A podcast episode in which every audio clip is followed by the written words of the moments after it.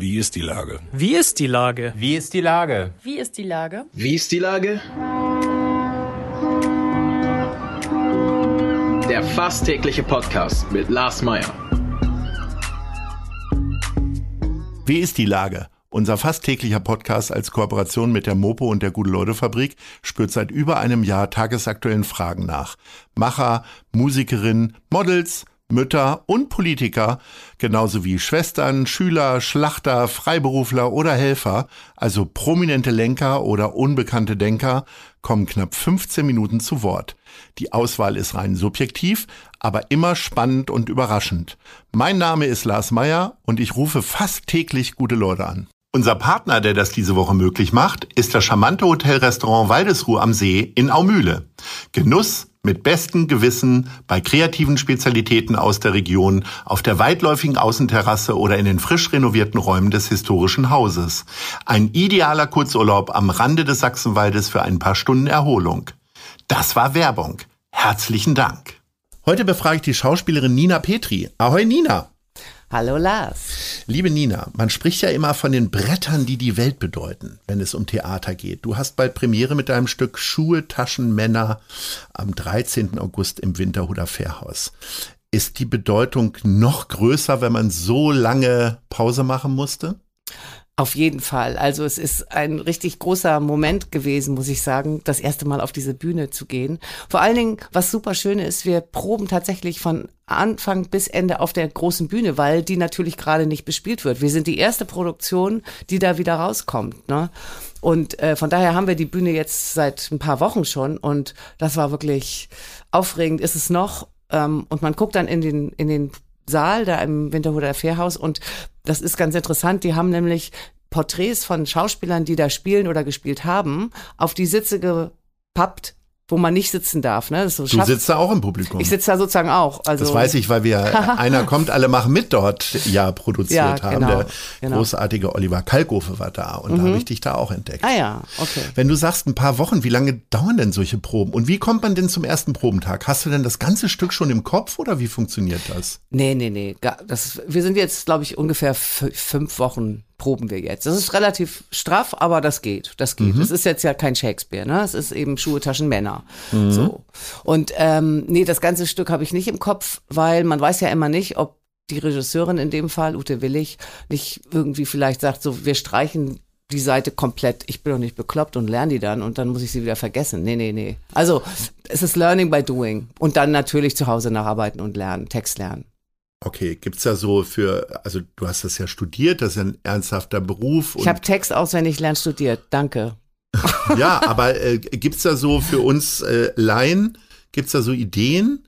Hast du denn so die ganze Wohnung voller Post-its oder? Nee, also ich, ich glaube, das ist von Schauspieler oder Mensch zu Mensch verschieden. Es gibt welche, die haben so ein fotografisches Gedächtnis und die wissen dann ganz genau, ich weiß ganz genau, das stand oben links auf der Seite. Das habe ich jetzt vergessen, was, aber da stand das. Ich muss noch was sagen, das steht da. So zum Beispiel, ne? Andere, ich zum Beispiel lerne super gerne äh, akustisch. Das heißt, ich nehme mir meine Texte auf mein Handy auf auch mit dem Text von meinem Gegenspieler sozusagen. Und dann lasse ich immer ein bisschen Lücke und dann siehst du mich meistens in so einer Textlernphase Sel Selbstgespräche führen durch die Gegend latschen und mit so ein bisschen verklärten Blick äh, sehe ich ziemlich bekloppt aus. Das ist so meine Methode. Das Stück heißt Schuhe, Taschen, Männer. Äh, ich ahne, es geht irgendwie um, um Schuhe, Taschen und Männer. Frauen, die genau diese drei Sachen ganz toll finden. Äh, ist das zeitgemäß tatsächlich mit solchen Klischees zu arbeiten? Worum geht's da? Ja, das ist äh, die, das ist die Frage, ob das zeitgemäß ist. Es ist, man darf es, glaube ich, äh, nicht ernst nehmen. Für mich ist dieses Abenteuer Boulevard, äh, das setze ich das erste Mal. Also oh. ja, ich bin doppelte Premiere. Mhm. Doppelte, Doppelte Premiere, Premiere, ja, das stimmt.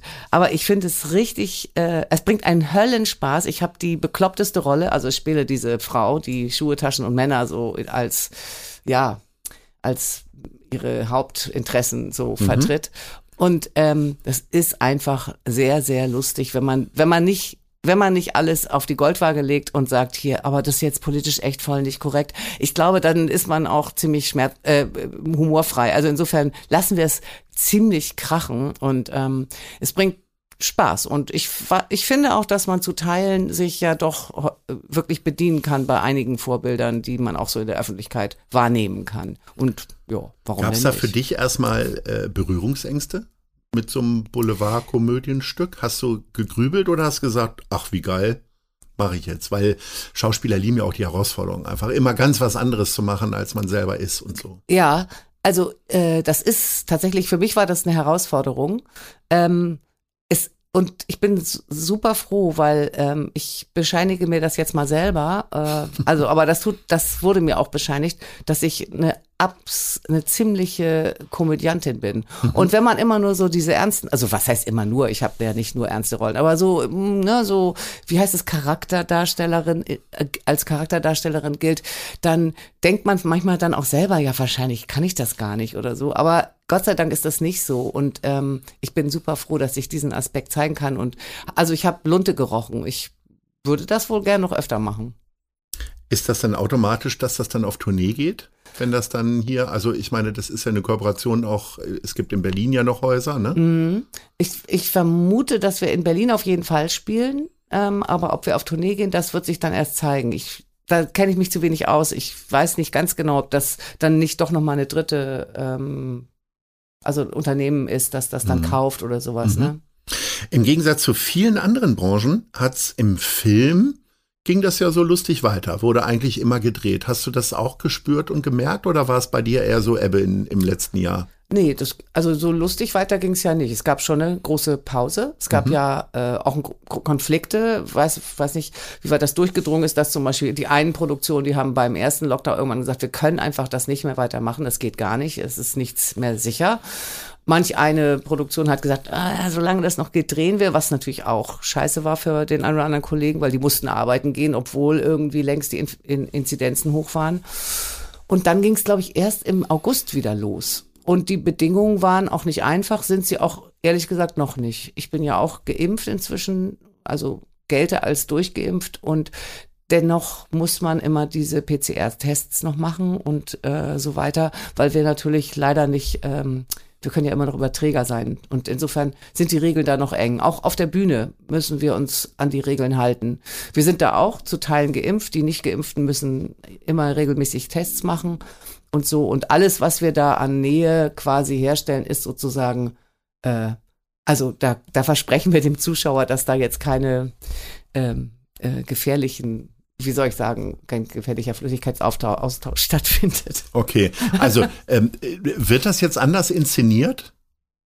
Also fallen jetzt Liebesszenen weg und die werden nur angedeutet oder es wird nur gesagt, ich liebe dich und man küsst sich nicht mehr? Ich weiß ja nicht. Ja, nee, nee, also so, so, so großartige Liebesszenen gibt's da jetzt nicht. Aber das ist tatsächlich so, in, in, in, beim Drehen ist es tatsächlich so, dass man, äh, je nachdem, was es ist, wirklich sagt, das müssen wir irgendwie anders lösen. Das Man ruft sich das nur noch zu. Ja, ich habe eine lustige Doku mal gesehen, da hat eine Kollegin, die, das fand ich auch, der wurde gesagt, ja, was, was machst du jetzt, wenn du jetzt nicht mehr küssen darfst, wie spielst du das dann?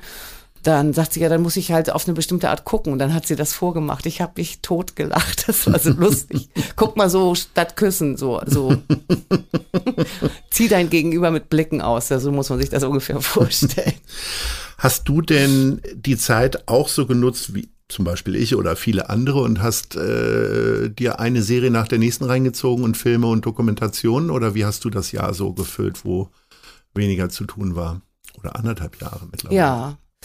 Ich habe tatsächlich ähm, die, die Zeit genutzt, um ein neues eigenes Programm zu entwickeln mit einem Musiker aus Berlin, der auch arbeitslos war durch die Pandemie. Und wir haben dann, ähm, also uns getroffen und gemeinsam mit den gegebenen Abständen und so weiter ähm, Musik gemacht und diskutiert und so. Und dabei ist jetzt ein neues Programm rausgekommen, das ich hoffentlich jetzt an den Mann oder an, also an die Veranstalter bringe. Das hoffe ich sehr.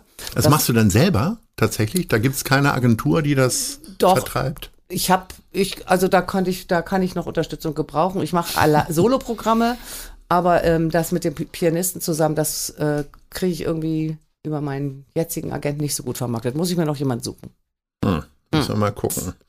Wir haben ja gerade eben schon über Klischees gesprochen. Inwieweit äh, entsprichst du denn so Frauenklischees? Also Schuhe und Taschen? Hast du ein eigenes Taschenzimmer? Nee, ein Taschenzimmer habe ich nicht, aber, Aber. Schuhe ist, ist leider auch schlimm. Schuhe ist wirklich schlimm. Und ich habe ich hab auch ich, also voll, voll richtig bekloppt. Ich habe richtig Schuhe, die gucke ich mir eigentlich nur an. Weil die kann man eigentlich gar nicht anziehen. Weil die so hoch sind und so ja, eng. zum Beispiel, weil die irgendwie, die tun weh oder so.